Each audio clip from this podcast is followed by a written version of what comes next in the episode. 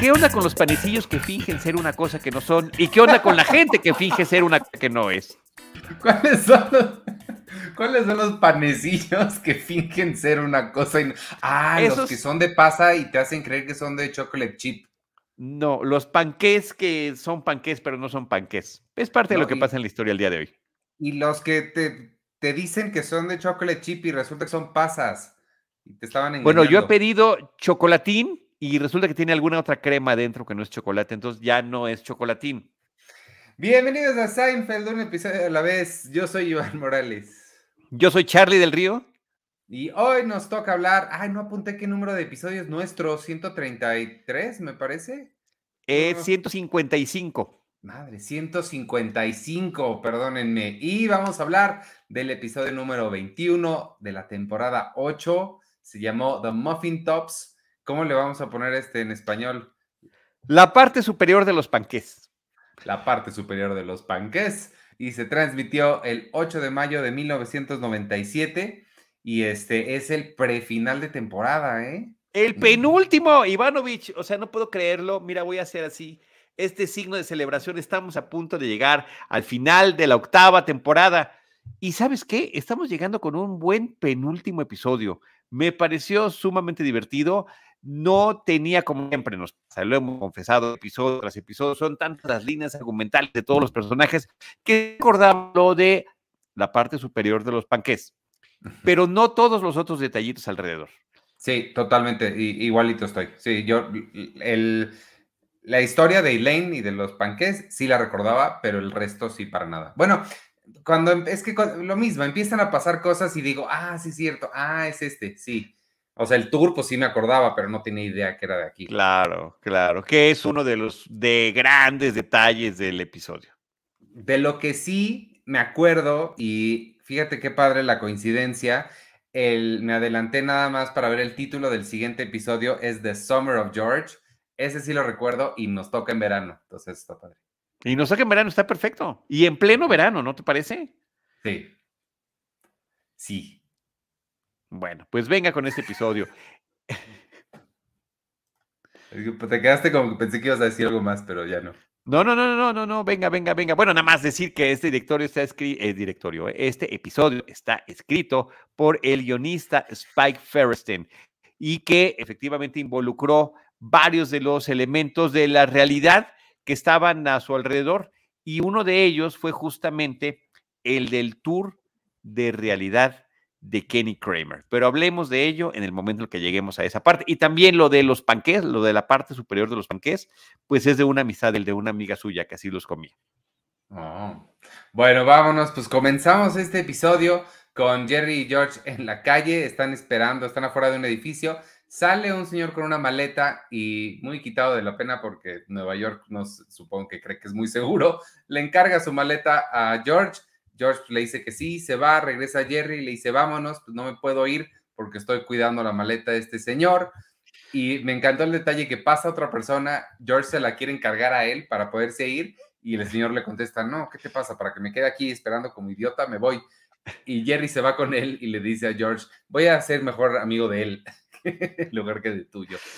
Es formidable. Y esto marca también otra de las características de este episodio en particular, que Jerry, eh, eh, Jerry Seinfeld, el verdadero Jerry, comenta en el pequeño documental que hay en este episodio en el DVD, en el Inside Look. Y dice, me encanta que este episodio está lleno de malas personas, de gente que sin ninguna razón en absoluto se comporta de una manera muy grosera con los demás.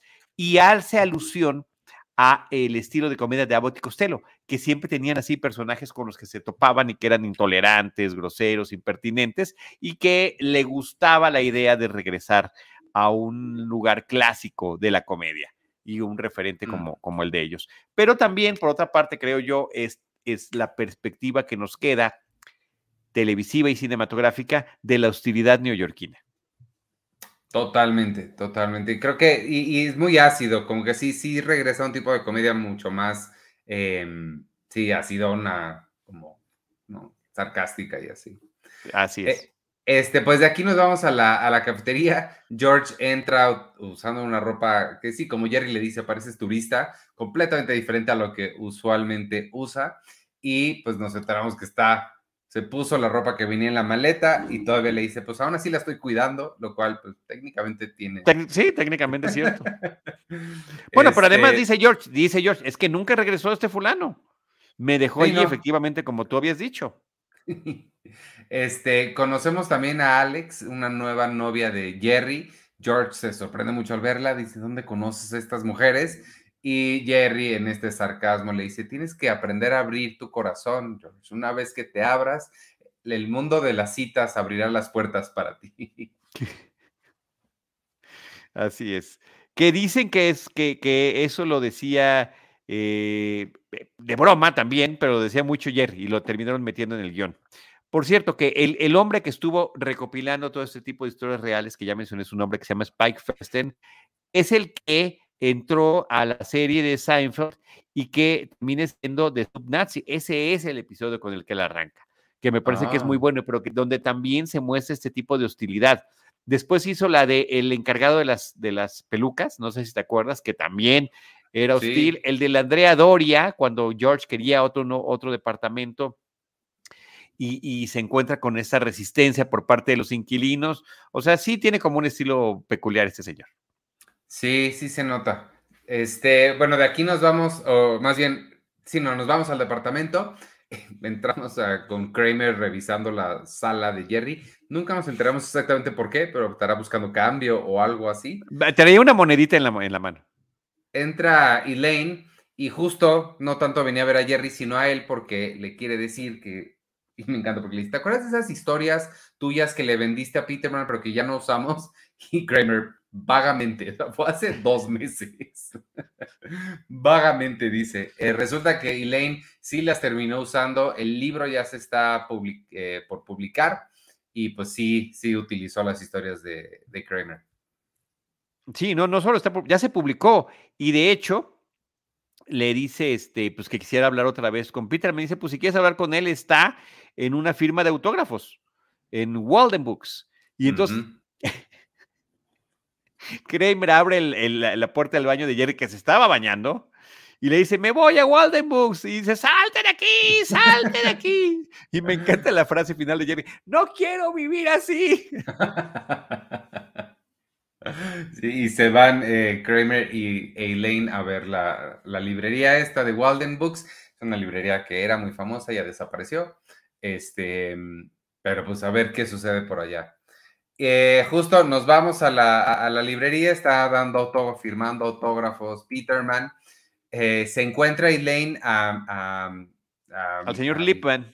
Lipman, iba a decir Wilhelm, pero no, se me cruzaron los cables. No, es el Lipman, claro. Este, que solía ser su jefe, le dice que está trabajando en Pondit Publishing, que son quienes Pendant Publishing, quienes son los que publicaron el libro de Peterman. Este, y en la mesa vemos que Kramer se sienta para empezar a firmar autógrafos porque él cree que él tiene tanto derecho de estar ahí como Peterman y lo sacan a patadas. Sí, no, Peterman va y llama a los de seguridad y lo terminan sacando a, a Kramer. Sí.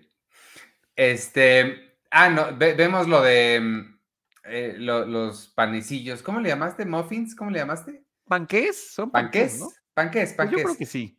Sí. También viene una, pues supongo que es mesera o, no sé si trabaja ahí. El chiste es que una persona que está ahí le, le comenta a Elaine y a Lipman, les dice, no puedo creer que alguien le estuvo quitando las tapas a los panqués y resulta que es Elaine porque es lo único que se come del panqué, es la parte que más le gusta. Sí. Oye, una pausa para hacer un saludo a Manuel González que dice, es raro decirlo, dice Manuel, pero buenas tardes, Iván y Charlie, buenas tardes. Top of the afternoon to you. Ahorita regresamos a esa frase. Y Moisés Rodríguez pregunta, buenas tardes, ¿los estoy viendo en vivo? Estoy con la serie de nuevo y luego veo su análisis de capítulo. Voy en la tercera temporada. Hoy fue El Chico Burbuja. Ok, entonces, Moisés, muchos saludos Pero eh, estamos ahorita en, el penúltimo de la octava temporada, entonces, eh, pues si te quieres quedar, adelante, encantados. Si no, pues están de regreso los demás para que los puedas ver. Muchas gracias por, el saludo. Em, sí, aquí es donde se plantea esta situación que mencionamos hace ratito, era de una amistad del de el guionista de este episodio. Este, y bueno, Elaine da la idea de decir, esto sería una idea genial, una tienda que nada más venda la parte de arriba de los panques. Pero em, creo que además algo que hace de una manera muy elocuente, a pesar de que podría parecer una tontería, la forma en la que describe por qué le gusta más la parte de arriba. Ahí es donde el panqué finalmente se libera del yugo que lo aprisionaba.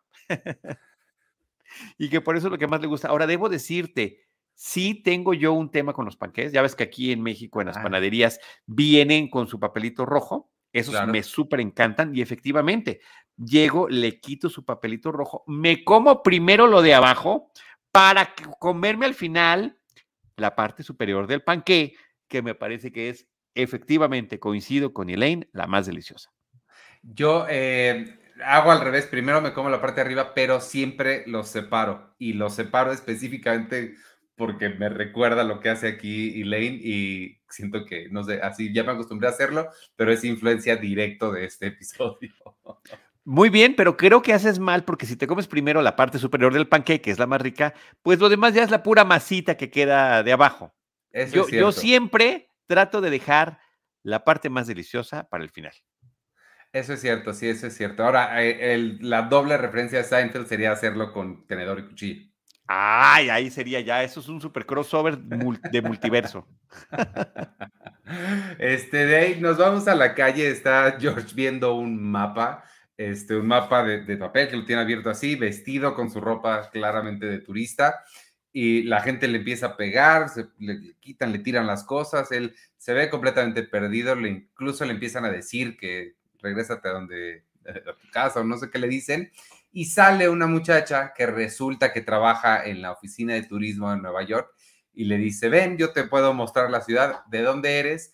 Y pues George, siendo George, aprovecha y le dice, pues hoy de, vengo de visita de Arkansas. sí. Pero ya estaba a punto de decirle, no, yo soy de aquí cuando la ve que está muy guapa, muy atractiva, pues entonces inmediatamente cambia de opinión.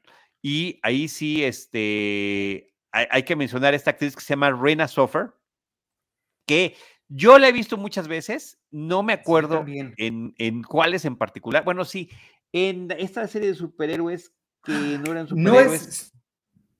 No es, a ver. No, no, no, es, espérate, ¿no es la, la hermana de Lex Luthor en Supergirl? No lo sé, no, no sé, no lo sé. Rina Luthor, a ver. La actriz se llama Rina Sofer, Rina Sofer es la actriz.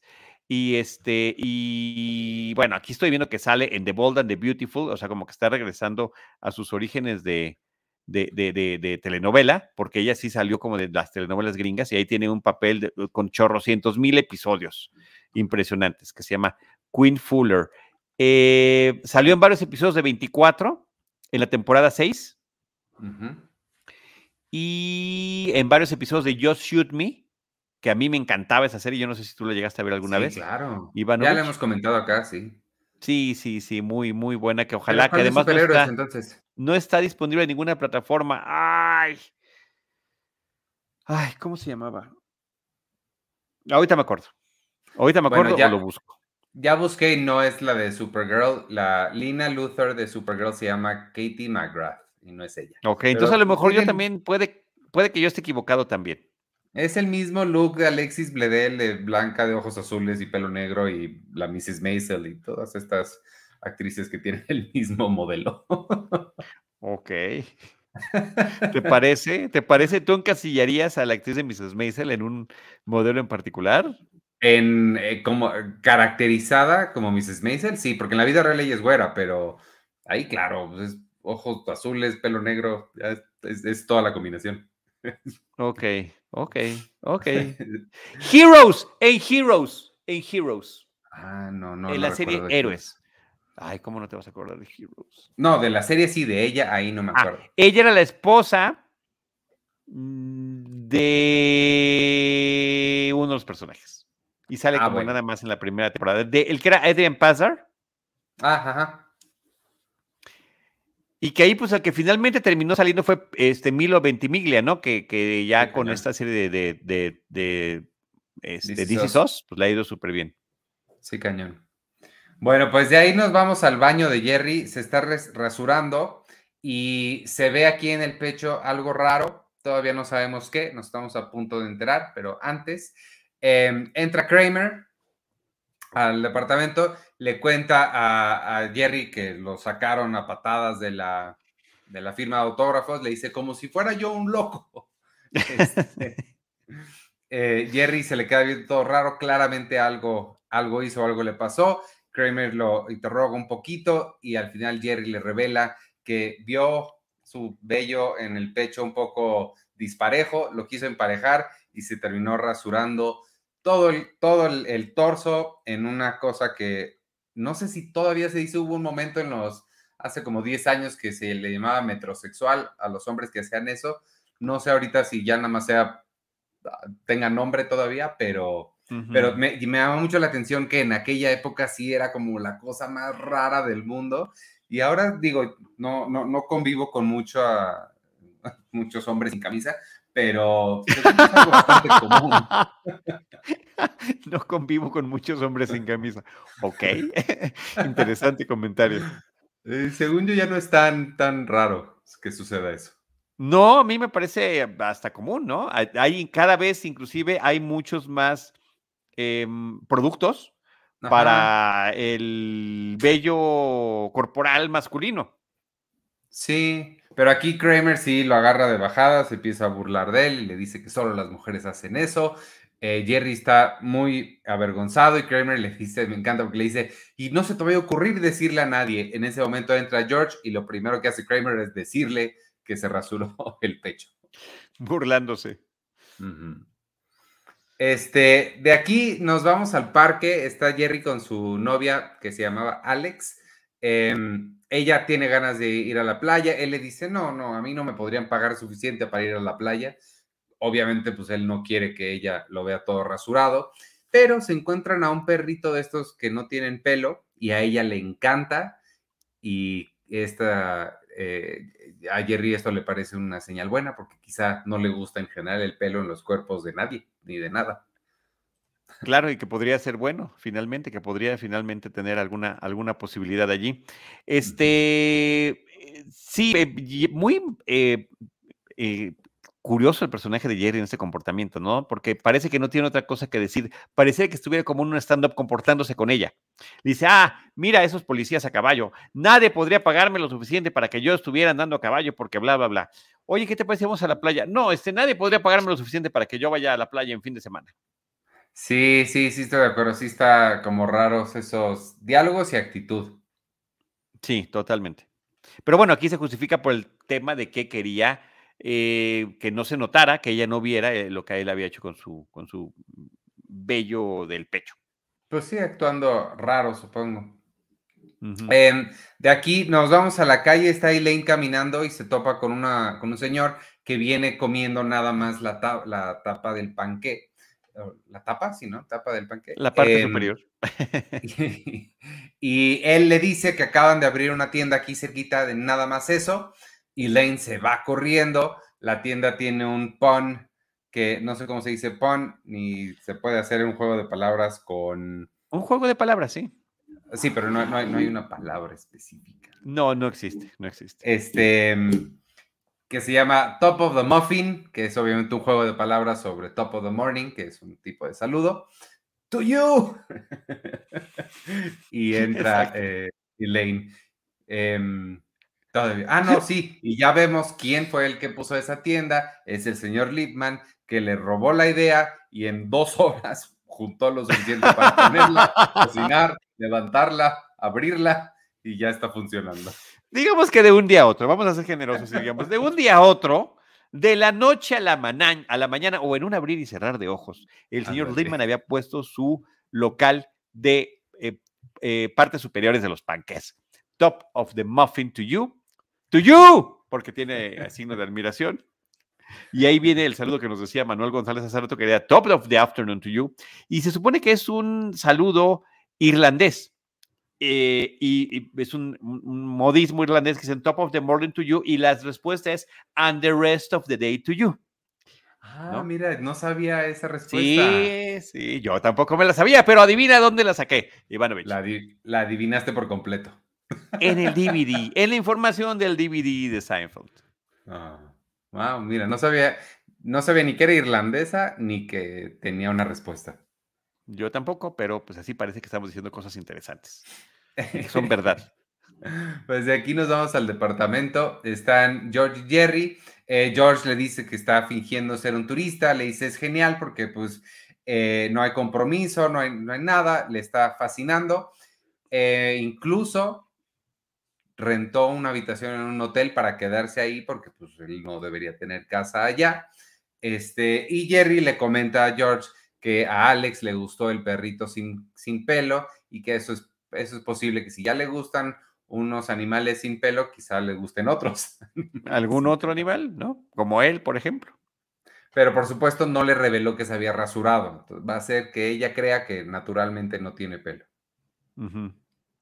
En ese momento se escucha un claxonazo y le gritan a Jerry desde la ventana. Se asoman George y Jerry y ven a Kramer abajo en un camión, en un autobús escolar.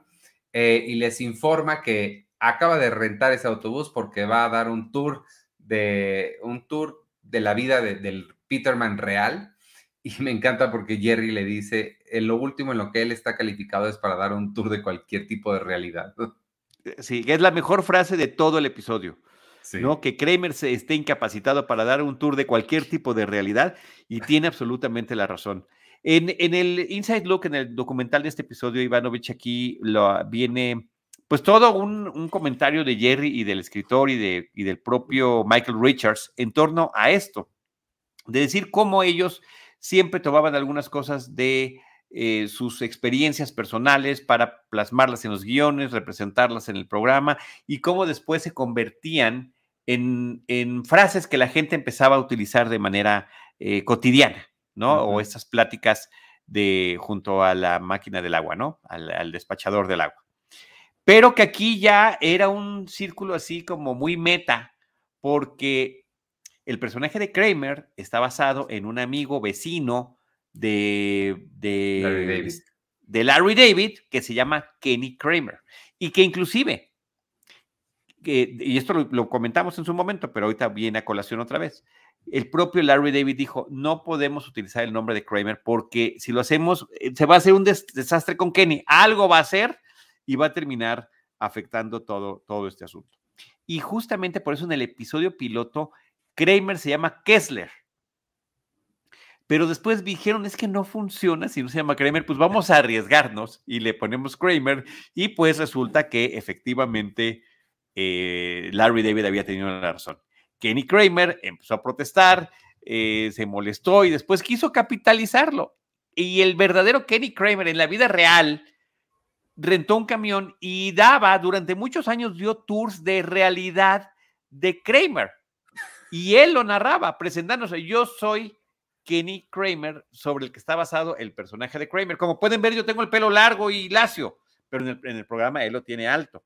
No es una de las diferencias, pero yo soy el verdadero y, justamente daba tour y, y, sí regalaba comida, o sea, bueno, cobraba 37 dólares con 50 centavos por la hora o, el rato que iba a estar ahí en su tour y este, y daba unos cosas de comida al final, cosa que es lo que hace el personaje de Kramer en este episodio. ¿Sí me explico? Como sí, sí, sí. un círculo así donde la realidad imita la ficción y la ficción la realidad, que había la realidad imitado de la ficción. Y es aún más complicado que eso porque el show se filmaba en Los Ángeles. Entonces, los lugares que Kenny Kramer estaba mostrando no eran ni siquiera donde se filmó, entonces eran donde le pasó algo que después inspiró algo que se filmó en otro lado.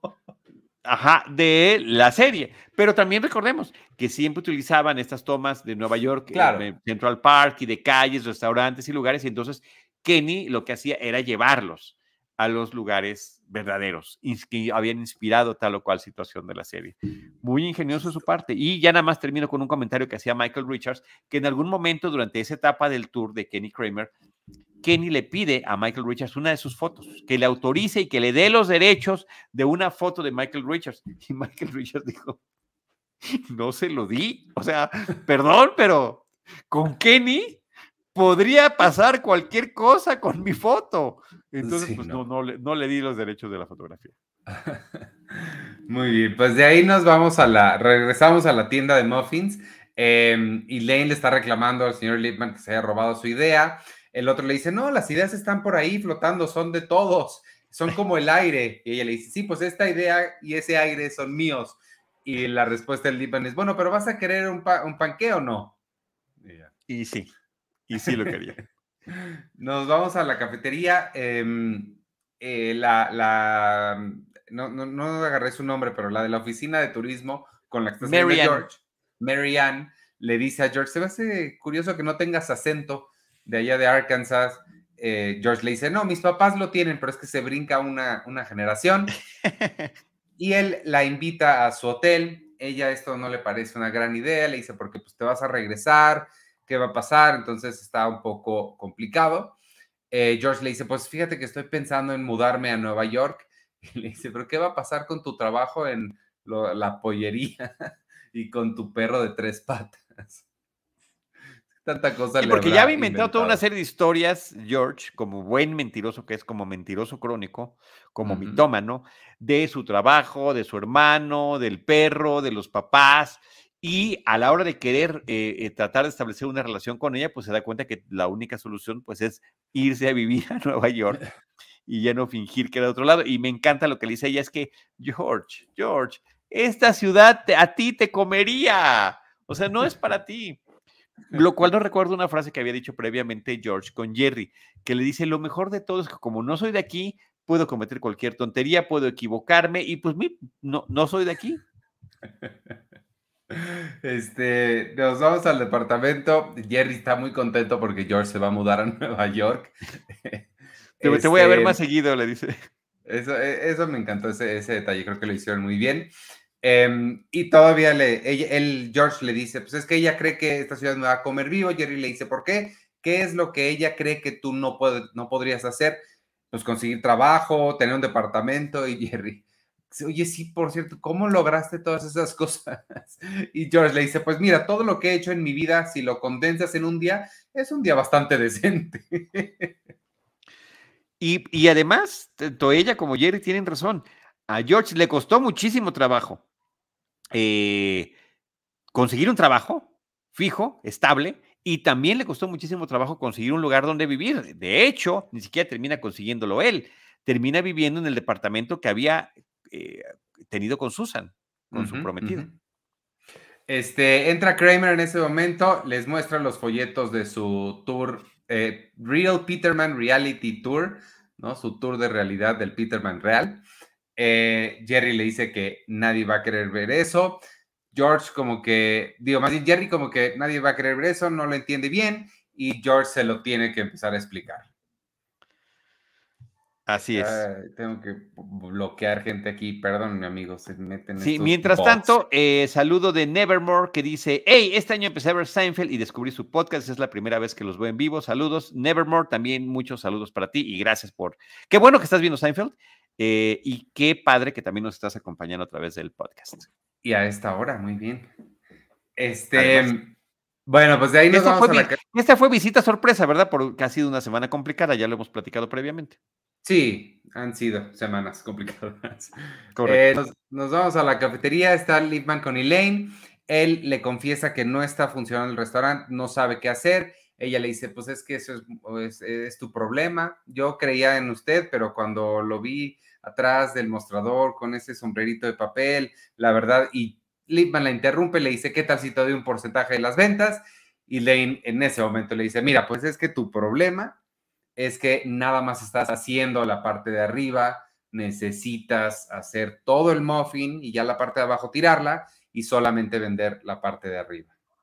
Sí, porque si no, no se está generando el mismo sabor. Ahora, habría que preguntarse cómo lo logró, porque justamente es la parte esponjosa que se arma con un muffin. Es imposible hacer solamente la parte superior eh, individual. Pero bueno, una vez más, vamos a darles el beneficio de la, de la, de la fantasía eh, y, de una licencia, una licencia para que puedan hablar de esas cosas. Y ahí es también donde eh, ella le menciona, oiga, y tal vez podemos quitar el signo de exclamación al final del, nombre porque parece que te está gritando, tuyo. Y él, es que sí, sí te está gritando. Así es.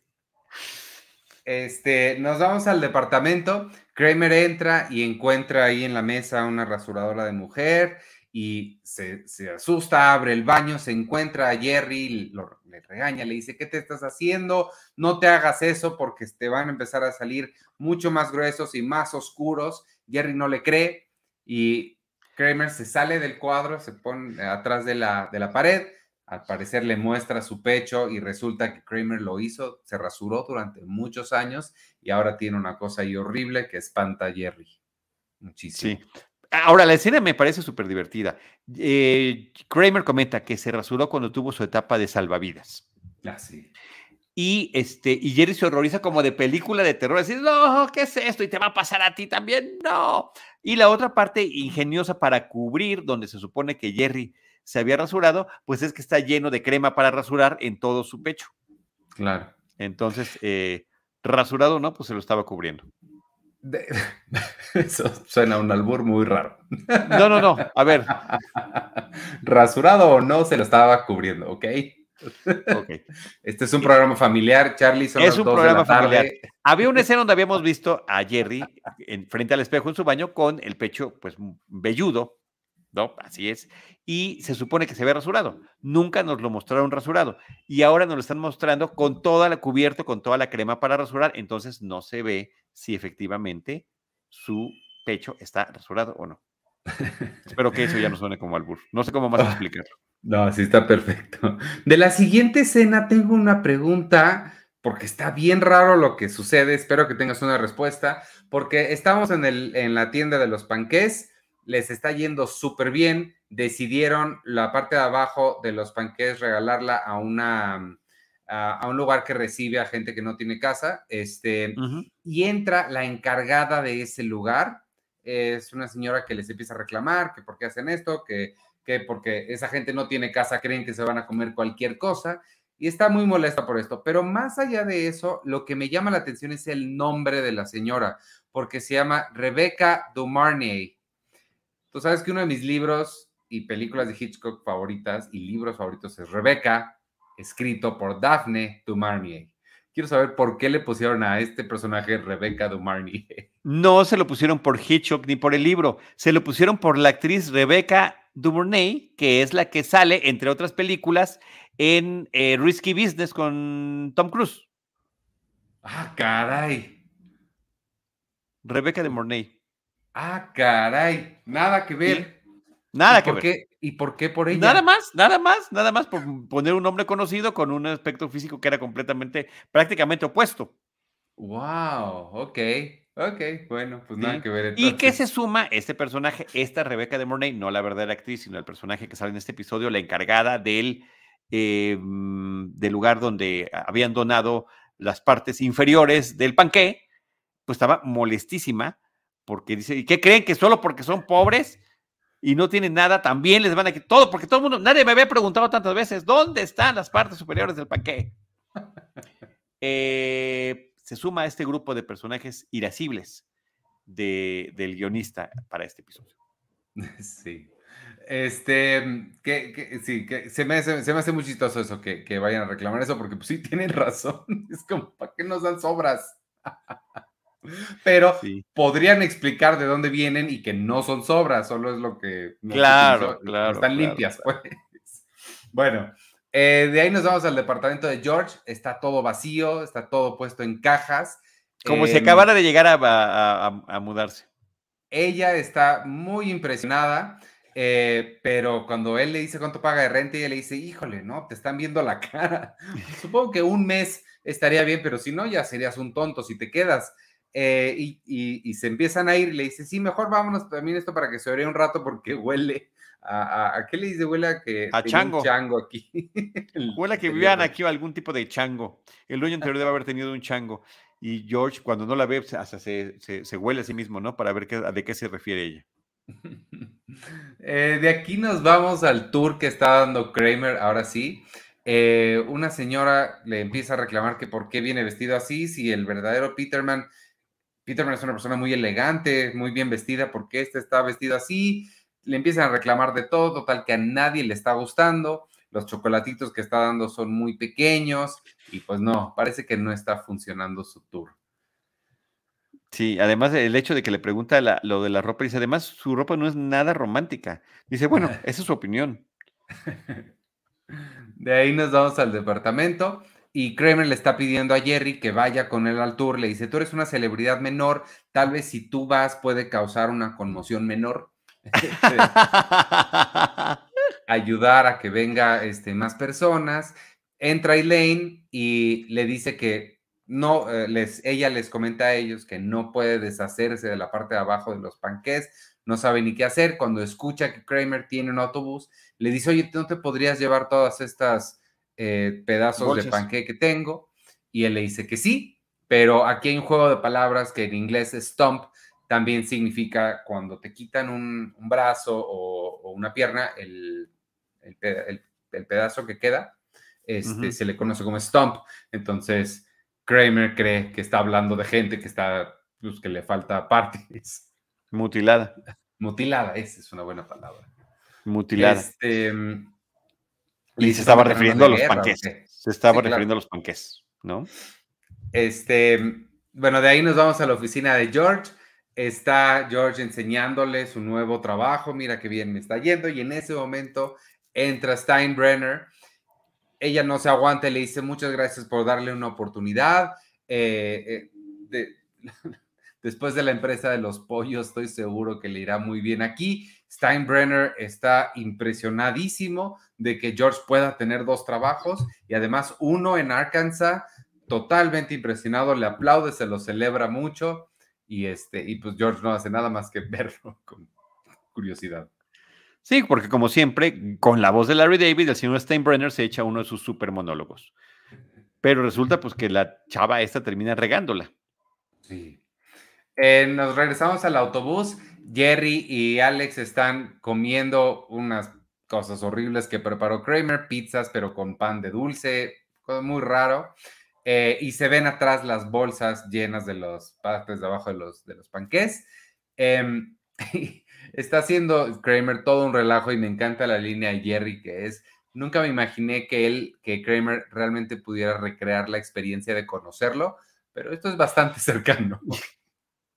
Ahora, y por ahí hay otro dato curioso, no sé si te fijaste, cuando entra al camión se tropieza Kramer haciendo pues, lo de siempre, y de lo que se trató es que Michael Richards quería imitar la forma en la que entraba al departamento de Jerry constantemente, haciéndolo en el camión.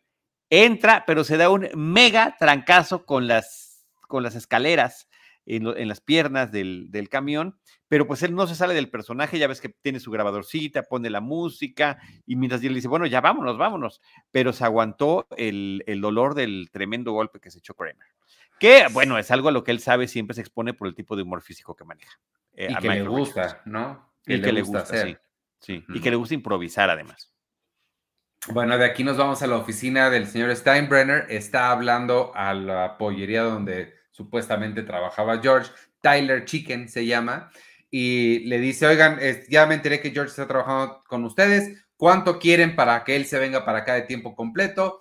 El señor de allá, vemos también la oficina del de, de los pollos, Tyler, que es claramente una recreación de, la oficina de Steinbrenner. Ambos son personajes muy similares, lo cual se me hizo muy simpático.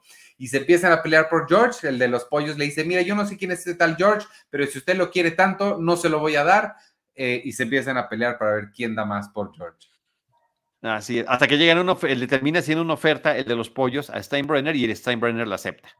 Em, haciendo, haciendo George voluntariamente eh, logrando perder su trabajo. De ahí nos vamos al, basurero, como al basurero de la ciudad, y no dejan que Kramer tire ahí los, las partes de abajo de estos panqués. Es otra de estas situaciones que el, el, nivel de absurdo es demasiado, pero que Seinfeld de alguna forma se las arregla para que funcione. Lo logra. Con otro personaje hostil, uno más, te digo que es una galería de personajes hostiles en este, en este episodio. Sí, total. Y, vamos a ver una secuencia de él tratando de deshacerse de estos partes, de, de, estos muffins incompletos, y nada más no puede, no puede, y mientras tanto, Jerry ya está sintiéndose muy incómodo porque le empezó a crecer el vello ya, se necesita rascar, pero no se puede rascar porque ella se va a dar cuenta, le empieza ya a salir barba, total que está desesperadísimo eh, y pues está haciendo todo más largo porque Kramer nada más no encuentra dónde tirar estos muffins.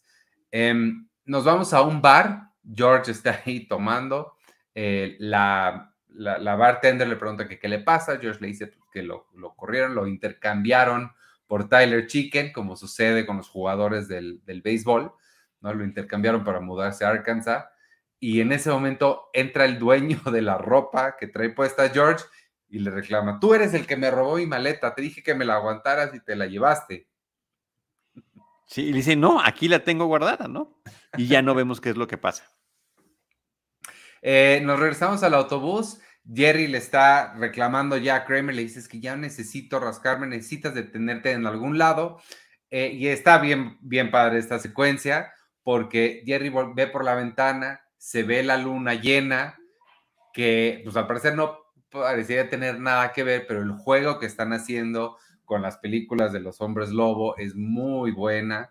Eh, Jerry sale corriendo, empieza, hasta brinca y se ve en cámara lenta como estas, eh, como le hacían en, aquellas películas, y pues se va contra un árbol, empieza a rascarse y se escucha como un aullido, pero es él diciendo, ¡uh, qué bien se siente! Sí, un pequeño homenaje a las películas de Hombres Lobo, con todo y la luna, la reacción, la transformación, el tener que huir y, eh, y este asunto de que ya pues a esa hora, después de estar todo el día, pues, tienes lo que en inglés llaman de five o'clock shape, ¿no? Nada más que pues, aquí ya eran más de las cinco de la tarde, entonces ya estaba mucho más nutrida la barba que se le veía y pues él no quería evidenciarlo con la chava esta. Este, ahí pues ahí termina formalmente el episodio. Nos quedan dos pequeños epílogos, digamos. En el primero entra eh, la novia de George y eh, al bar, al bar, entra al bar. entra al bar a donde había ido George, lo entra a buscar. No sé qué apunté, dice, ¿le habla a Jerry sin ropa? Ah, por teléfono. Sí, dentro del baño del bar hay un teléfono. No sé por qué dentro de un baño habría un teléfono, pero bueno, dentro del bar, ah. dentro del baño del bar hay un teléfono y George le está hablando a Jerry y le dice, perdí mi empleo, perdí la ropa, o sea, no, no, no sé qué estoy haciendo así, pero todo eso lo ve la novia Marianne, eh, que está diciendo todo lo que perdió y nada más, y se voltea a verlo, George, y ella le dice, te dije que esta ciudad te comería. y se va, o sea, además lo abandona, en vez de ofrecerle algún tipo de apoyo. Además, lo este, deja ahí. Se, va teniendo la razón. Y luego hay un segundo episodio, Ivanovich, que también es referencia cinematográfica. Este, ¿a qué? ¿Referencia específica a qué? Ahí sí no, no, sé a qué estén referenciados. Lo que sucede es que estamos en la, en la tienda de muffins eh, y Lane le informa a Littman que ahí viene una persona a quien le llaman The Cleaner, el limpiador, él se va a encargar del problema de las partes que no están usando de los panqués. Se ve como un carro medio lujoso deportivo se estaciona, se baja Newman con lentes y toda la cosa y les dice, necesito un vaso de 8 onzas limpio, se va para atrás, saca sus botecitos de leche y nos damos cuenta que se va a comer todos los pedazos de panqué que sobraron. Pero no se referencia a qué es. Pues a Pulp Fiction, al personaje de Harvey Keitel al que, al, ah, que, al que va a resolver el tema del coche con los cuerpos y, la sangre por todos lados. Es de Cleaner, es el limpiador. Y aquí también le llaman de Cleaner a el personaje de, que hace este Wayne Knight, al personaje de Newman, que por cierto me llamó mucho la atención porque empiezan los créditos y el primero que sale es con Wayne Knight y yo dije, pero Wayne Knight ni salió en este episodio, ¿por qué lo están mencionando? A menos que no me haya yo fijado. Eh, sale el nombre de Wayne Knight antes de que aparezca Wayne Knight en el episodio, porque como bien dice, sale en el segundo de los epílogos. Ahora, este tipo de personaje que está ahí para eh, limpiar evidencias y deshacerse de ella, una persona especializada en hacerlo, no es original de Pulp Fiction. Pulp Fiction ya estaba siendo referencia de la Femniquita, que ahí es donde aparece este es este, un personaje que hace eso y que también está en el remake de Nikita que se llama Point of No Return con Bridget Fonda. Ah, el carro es de, ¿será de ahí también? El carro es del, de, también trae un coche deportivo Harvey Keitel en Pulp Fiction. Ah. Acuérdate que lo sacan de una fiesta lujosa, él llega de smoking. Sí, cierto, hace mucho que no veo Pulp Fiction, lo tengo que volver a ver. Claro. Te hace falta ver más Pulp Fiction. Pues sí. Sin duda alguna. Este, pues hasta ahí el episodio. Em, no sé si te queden más datos, más escenas. Un pequeño dato, había una, una escena adicional que se filmó, pero no se incluyó, ya ni siquiera se postprodujo. Es Mary Ann con George en un taxi y George se, está haciendo el, turista, ¿no? Entonces, pero está filmado y se ve el fondo azul. O sea, está el coche falso y se ve el fondo azul atrás de ellos. dice, ah, qué ciudad tan grande. Con razón le llaman The Great Apple. Y le dice ella, The Big Apple. le hace la corrección. George haciendo todo lo posible para así parecer turista de Arkansas. Pero, pero además otra cosa curiosa, eh, efectivamente, si te cambian de ropa, si te ponen otro look, sí pareces otra cosa. Y el hecho de que esté con el mapa, con esa ropa toda vistosa, de colores pastel, o sea, para los neoyorquinos es, por favor, no nos estorbes choca con dos personas que son groseras con él. Este, y Lane, cuando, cuando ve al señor que traía la, la parte superior del panqué, le dice, ¿dónde hay una tienda? Aquí a la vuelta. ¿De verdad me va a decir que hay una tienda que a la vuelta? Ya se lo dije que aquí atrás hay una vuelta. O sea, todo mundo absolutamente irascible. Sí, eso, sí es muy, muy, hostil todo el mundo. De ese de Lane no me acordaba. Este, listo amigos, pues muchas gracias a quienes nos vieron en vivo. Hoy hablamos del episodio número 21 de la temporada 8 de Muffin Tops. Este, gracias aquí estuvieron conectados Moisés, Nevermore, Luis Rusón, Leison Rojas y creo que ya. Y también gracias a quienes nos hayan visto después o estén escuchando en Spotify, Apple Podcasts o donde sea que ustedes consigan sus podcasts. Yo soy Iván Morales y me pueden seguir en arroba Iván Morales y adiós. Muchas gracias. Yo soy Charlie del Río. Me pueden seguir como arroba Charlie del Río y Charlie del Río Cine y Series.